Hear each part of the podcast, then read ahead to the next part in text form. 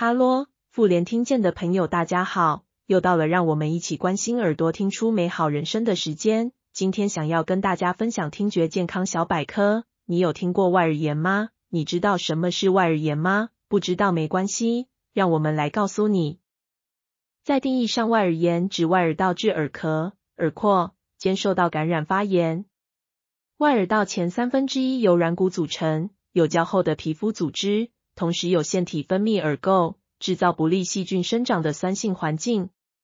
外耳道至耳膜间的后三分之二则由硬骨组成，上面的皮肤较薄。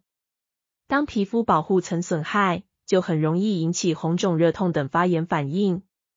急性外耳炎常发生于耳朵潮湿、进水后，特别好发于游泳的人，因此亦被称为游泳耳 （swimmer's ear），常与不卫生泳池环境有关。那听觉相关问题方面，并不是每次外耳炎都会造成听力损失。但若外耳道因为碎屑物质或分泌物堵塞，耳道肿胀，可能会出现传导型听损，听力损失的程度可以是轻度至中度的范围。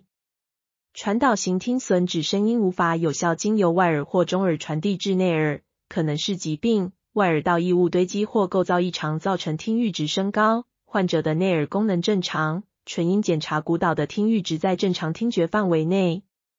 传导型听损一般可用药物或手术来改善听力的问题，但先天性外耳或中耳发育异常的个案，通常需要到外耳长带到与成人一般大小（约十岁）才进行重建手术。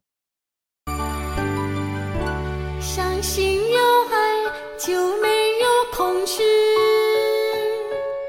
相信有就产生。相信有爱，乌云之后，天空仍旧一片光彩。